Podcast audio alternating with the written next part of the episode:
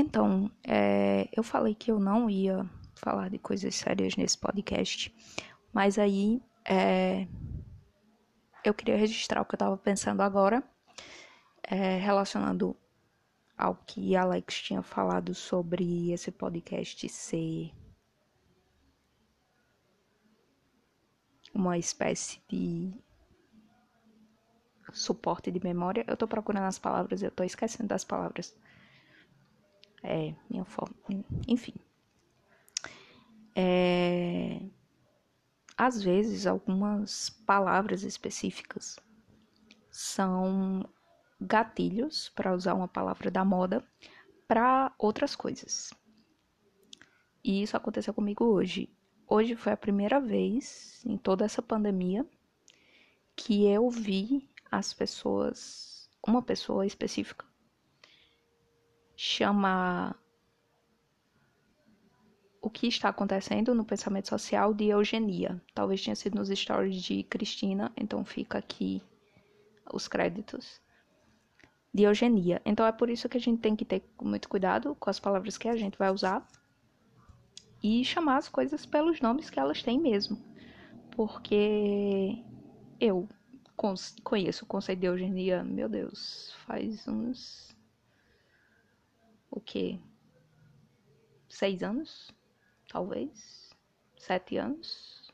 Talvez seis ou sete anos, pelo menos.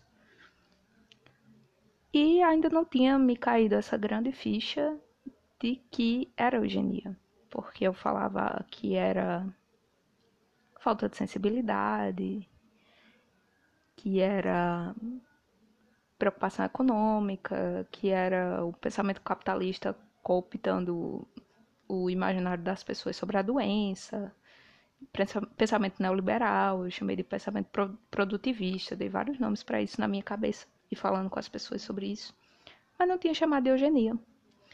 E eu fico muito preocupada com a banalização da palavra fascismo, porque fascismo, né, para quem não sabe, acho que a maioria das pessoas sabe, está diretamente relacionado à eugenia, porque esses eram os projetos fascistas, projetos também eugenistas, projetos higienistas, e enfim, é...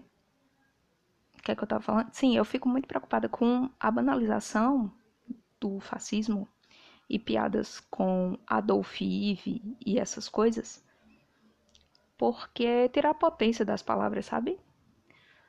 Se, tipo assim, você chama todo mundo que discorda de você de fascista, quando você realmente encontra um fascista, essa palavra perde potência. E Bolsonaro o pensamento bolsonarista são fascistas e são eugenistas. E eu queria falar disso porque eu percebi isso agora.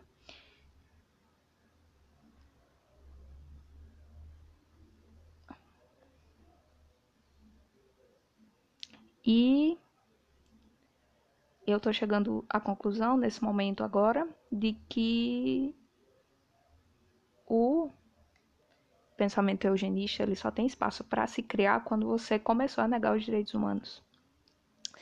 Porque é o seguinte, não existe meia humanidade. Não existe uma fração de humanidade. A humanidade é a humanidade pronto. Então, existia um certo pensamento de que, tipo assim, ah, deixa os mais fracos morrerem, deixa os, sei lá, os hipertensos morrerem, porque eles não são, parece que eles não são um ser humano completo. Então tem o ser humano 100%, né, que é o ser humano ideal, aí, por exemplo, a pessoa que não tem um braço, ou a pessoa que tem uma dificuldade respiratória ou cognitiva, ou sei lá o que, ela é 80% humano, ou 75% humano, ou 50% humano. Isso não existe. Um presidiário, quando ele comete um crime, mesmo que esse crime seja cruel, ele não deixa de ser humano. E mesmo se ele deixasse, o tratamento que ele tem que receber precisa ser humanitário, porque nesse caso são as pessoas que aplicam a pena aos criminosos e são as pessoas que tratam dos deficientes que perdem a sua humanidade de certa forma ao tratar uma pessoa de forma não humanitária. Enfim, é, depois de ter caído a ficha de que o pensamento bolsonarista é também um pensamento eugenista, eu comecei a me perguntar por que em alguns espaços de discussão é tão difícil, as pessoas são tão hostis a essa ideia de que não existe meia humanidade, que não existe uma fração de humanidade, que ninguém perde a humanidade uma vez que a pessoa é um ser humano. Nos casos que eu citei, né, nos casos de deficiência, nos casos de crimes e etc. Mas por que é, tão fácil você, num, numa discussão sobre aborto, você lançar isso, lançar essa ideia, lançar isso como argumento, né? O que eu tô falando. Que a pessoa já é humano e todo humano tem direito à vida, independentemente de qualquer circunstância, etc. Porque é tão difícil para em certos grupos, né? Em, certas circunstâncias, em certos casos, porque é tão fácil defender a vida de um feto e é tão difícil defender a vida de quem é HIV positivo, por exemplo. Sabe? Eu, eu acho que isso merecia ser mais estudado, não no sentido. Eu acho que isso merecia ser mais estudado, tanto no sentido moral, quanto no sentido lógico mesmo de argumentos e tipo assim, onde esses argumentos se encontram e onde esses argumentos se separam. O que une esses argumentos e o que separa esses argumentos.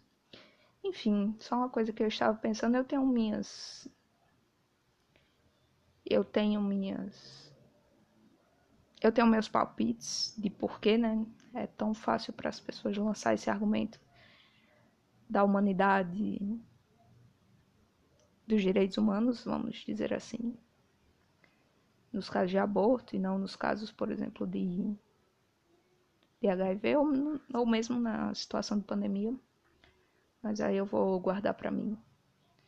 Sim, como eu estava choramingando no Instagram, estou sem postar porque meu áudio está um lixo. E piorando. Cada vez estou tendo mais problema com áudio numa coisa que é 100% áudio é um baita problema, né? Você ter problema no áudio. Mas aí eu vou ver se eu resolvo e talvez eu volte a gravar. Pensamento de hoje era esse meu deprê, meu borocochô, esse episódio, mas tudo bem. Fica pra próxima, valeu, falou. Só um adendo aqui, eu falei pessoas que são HIV positivo, acho que o certo deveria ter falado pessoas que têm HIV positivo e fetos não compõem a humanidade. Fetos não são seres humanos. Valeu.